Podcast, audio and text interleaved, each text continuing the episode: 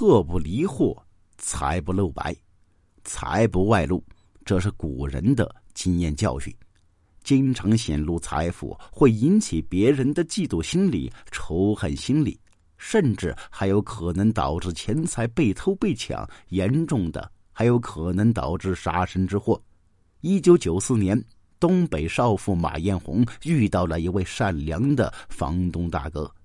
在他连五十块钱房租都交不起的时候，房东不仅好心的减免了三十块房租，还给了他两百块生活费。可马艳红非但没有知恩图报，反而杀了房东一家三口，残忍分尸后，竟然又杀了一位人民警察。他为何如此丧尽天良呢？要弄清楚事实真相，就先了解马艳红的美貌。马艳红。一九六七年出生于黑龙江省佳木斯市，父亲在当地一家银行工作，母亲呢是印刷厂的工人。这样的双职工家庭在那个年代已经非常优越。然而，即便父母两人都是工薪阶层，马艳红家的经济条件却很一般。因为呀，他的父母一共生了五个孩子，四个都是儿子。作为家中唯一的女儿，马艳红从小就深受父母疼爱。最为重要的是，她从小就是个美人胚子，同龄的男孩子们都爱跟她玩。由于从小娇生惯养，马艳红的虚荣心很强，在学校总是喜欢打扮的花枝招展，从来不把心思放在学习上。虽然学习不好，可马艳红却越长越漂亮。十六岁的时候，已经落得是亭亭玉立，在同龄人中，她就是一个娇艳欲滴的大美人。一九八七年，父亲通过各种关系安排她到一家银行当职员。按理说呀，这份工作在当时已经算是比较好的铁饭碗。那一年，马艳红才二十岁，可是马艳红却爱慕虚荣，不仅和银行男同事搞暧昧，还偷偷挪用了一千块。被银行发现之后，他被开除了。没过多久，马艳红遇到了一位帅气的兵哥哥严某。那个时候，他认为军人都是有钱人，很快就嫁给对方。婚后的日子里，马艳红呢，倒也是安分守己，并且生下一双儿女。可是严某退伍之后，他却嫌贫爱富了。严某退役之后，因为没有找到合适工作，家庭收入大打折扣。马艳红呢就不甘心跟着丈夫过穷日子，还抱怨当初自己瞎了眼，嫁了个没本事的男人。一九九三年，马艳红不顾两个年幼的孩子，狠心离婚了。她认为呢，凭借自己的诱人姿色，不愁找不到有钱人。离婚之后，马艳红彻底的放飞自我，整天在佳木斯市搔首弄姿。虽然遇到过几个有钱男人。但最终都是一场飞花雪月而已。毕竟呢，他在乎的是男人是否有钱，而对方呢，只是贪恋他的美色。这样不纯洁的交往，注定会无疾而终。靠出卖色相，终究不是长久之计。一段时间下来，马艳红不仅是人财两空，还被伤害的遍体鳞伤。痛定思痛之后，马艳红终于醒悟，他明白呀。男人是靠不住的，任何事情还得靠自己。为此，他放下身段，来到一家餐馆当起了服务员。可服务员工作并不好干呢，不仅是又脏又累，还挣不了多少钱。这压根不是马艳红想要的生活。贪财好色的他，没多久便坚持不住辞职了。辞职之后，马艳红又不甘心做一个无业游民，她向娘家借了些钱，满怀信心的决定自主创业，干一些生意。奈何呀，理想是丰满的，现实总是残酷。马艳红根本就不是做生意的料，她不愿吃苦，更没有生意头脑。没坚持多久，她就赔得连房租都交不起。一九九四年某月月底的时候，房东前来收租。马艳红可怜巴巴的说自己目前经济困难，已经好几天没饭吃，然后又编造出被丈夫抛弃的感人故事，试图博取房东同情。房东名叫徐学礼，为人和善，看到眼前这位可怜的美艳少妇，他也不忍心为难，于是就把原本一个月五十的房租减免到二十块。面对着满怀感激的马艳红，房东徐学礼担心的接下来日子不好过，于是从钱包里拿出两百，让马艳红应急。毕竟嘛，帮人帮到底，送佛送到西，房东呢也算是仁至义尽。可是房东的一个掏钱举动啊，无意间钱财外露啊！马艳红看到他钱包里有一摞现金呢，少说也有几千块。当时的马艳红呢，就两眼冒了绿光。房东走了之后，马艳红内心呢，久久不能平静。他认为房东既然这么有钱，才给自己两百块，简直太抠门了。越想越生气的他，内心萌发了一个可怕的想法。几天之后。马艳红买了啤酒饮料，亲自到房东家登门拜谢。而房东徐学礼出于礼貌，也就留马艳红在家吃饭。让人万万没想到的是，马艳红这是黄鼠狼给鸡拜年，压根儿没安好心呢。这些啤酒饮料都是被马艳红下过药的。房东徐学礼一家三口很快被晕倒了。随即，马艳红在房东身上和家里翻出五千块现金。看着手中红灿灿的百元大钞，马艳红内心兴奋极了。但与此同时，他的虚荣心也更加泛滥。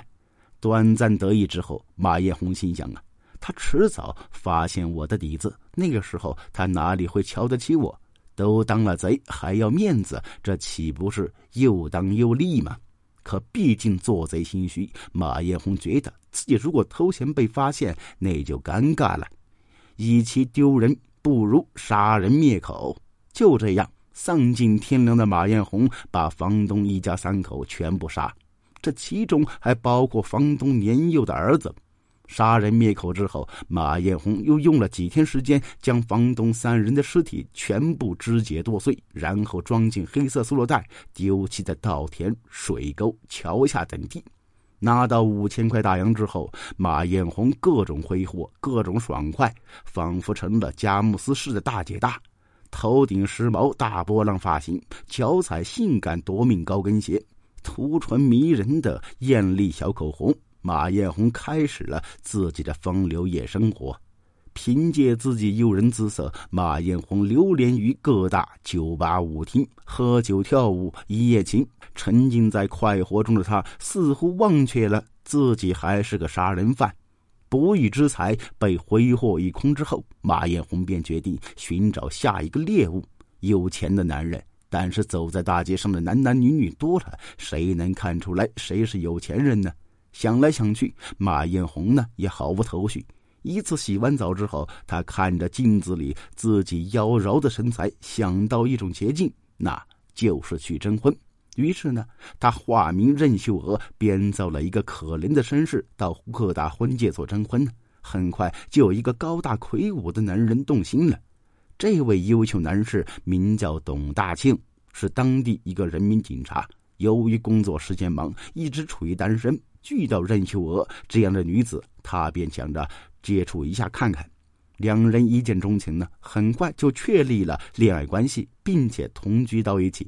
董大庆被马艳红的表象给迷惑，甚至想娶她。一九九五年五月底，董大庆为了表明诚意，告诉任秀娥自己准备了两万多的彩礼，只要你愿意，我就娶你为妻。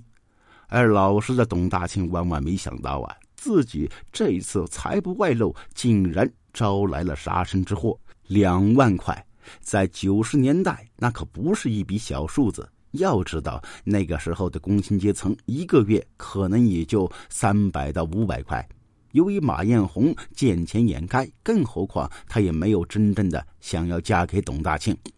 在金钱诱惑之下，马艳红膨胀了，再加上之前杀人了，她也逍遥法外多时。于是她决定故技重施。六月二日，马艳红。假装好心的亲自下厨给董大庆做了一桌饭菜，然后在饭菜中下了药，将其麻烦，并用菜刀将董大庆肢解抛尸。事后拿着两万多块逃之夭夭啊！光天化日之下，连人民警察都敢杀马艳红，简直无法无天，泯灭人性。然而得意忘形的马艳红却忽略了法网也正慢慢收紧。从一九九四年九月，警方接到报案，发现房东徐学礼一家三口的尸体之后啊，就展开了一系列侦查。由于当年刑侦技术手段有限，案件呢一直没有什么重大进展。但是，无论遇到怎样的苦难，人民警察都会义不容辞的保护人民群众的生命和财产安全，他们不可能轻言放弃。然而啊，丧尽天良的马艳红丝毫没有一点畏惧之心，在此期间居然再次谋杀一位无辜的人民警察，这样一位蛇蝎毒妇不将他绳之以法，简直天理不容。接二连三碎尸杀人案。在佳木斯市引起巨大轰动，当时公安局局长更是下了死命令，不惜一切代价，必须在两个月内查出真凶，还死者一个交代。鉴于死者董大庆警察的特殊身份，当地警方开始以董大庆人际关系为突破口，展开一系列的走访调查。很快呢，警方从周围群众口中得知啊。董大庆在遇害前有一个名叫任秀娥的同居女友，两人通过婚介所介绍认识。有了这一重大线索之后，警方摸排了佳木斯市大大小小共计两百多家婚介所，并且成功找到了任秀娥的登记注册信息，并且根据当事人描述还原了任秀娥的画像。有了嫌疑人画像之后，警方在全市进行张贴，动员了全社会老百姓。只要有线索，第一时间报警。正所谓人多力量大，很快呀，一位老太太就认出这位漂亮的任秀娥，并告诉警方，这个女人跟老家一个叫马艳红的女人十分相似。随后，警方锁定化名为任秀娥的犯罪嫌疑人马艳红，并于一九九五年九月将其抓捕归案。至此，这位连杀四人的蛇蝎毒妇最终伏法。经过审讯，马艳红被判处死刑。可事情到这儿还远远没有结束。在庭审现场，自知罪孽深重的马艳红竟然还做了垂死挣扎。他虽然承认自己连杀四人的犯罪事实，可却一口咬定自己是被一个姓王的所胁迫。这么大的连环杀人案，难道还有共犯吗？警方对于马艳红的辩述没有疏忽大意，而巧合的是，当年刚好有位姓王的杀人通缉要犯。为此，警方一查就是三年，最终发现王某其实就是马艳红编造的。就这样，他又苟活了三年，简直可恶至极。天网恢恢，疏而不漏。即使马艳红如何的狡辩撒谎，最终都难逃脱法律制裁。毕竟邪不压正。法律不会冤枉一个好人，但也绝不会放过一个恶人。一九九八年十二月二十二日，马艳红被押赴刑场执行枪决，年仅三十一岁。佳木斯市百姓闻知此事，无不拍手称快。马艳红之所以走上杀人越货的不归之路，皆因其爱慕虚荣、贪图富贵。毕竟呐，天底下没有免费的午餐，幸福。那都是奋斗出来的。与此同时啊，也要告诫大家，切记财不外露。虽然现在是数字化时代，我们出门几乎都不怎么携带现金，但是呢，害人之心不可有，防人之心不可无啊。好了，这起案件呢就讲到这儿了。如果喜欢，别忘了关注订阅，感谢收听。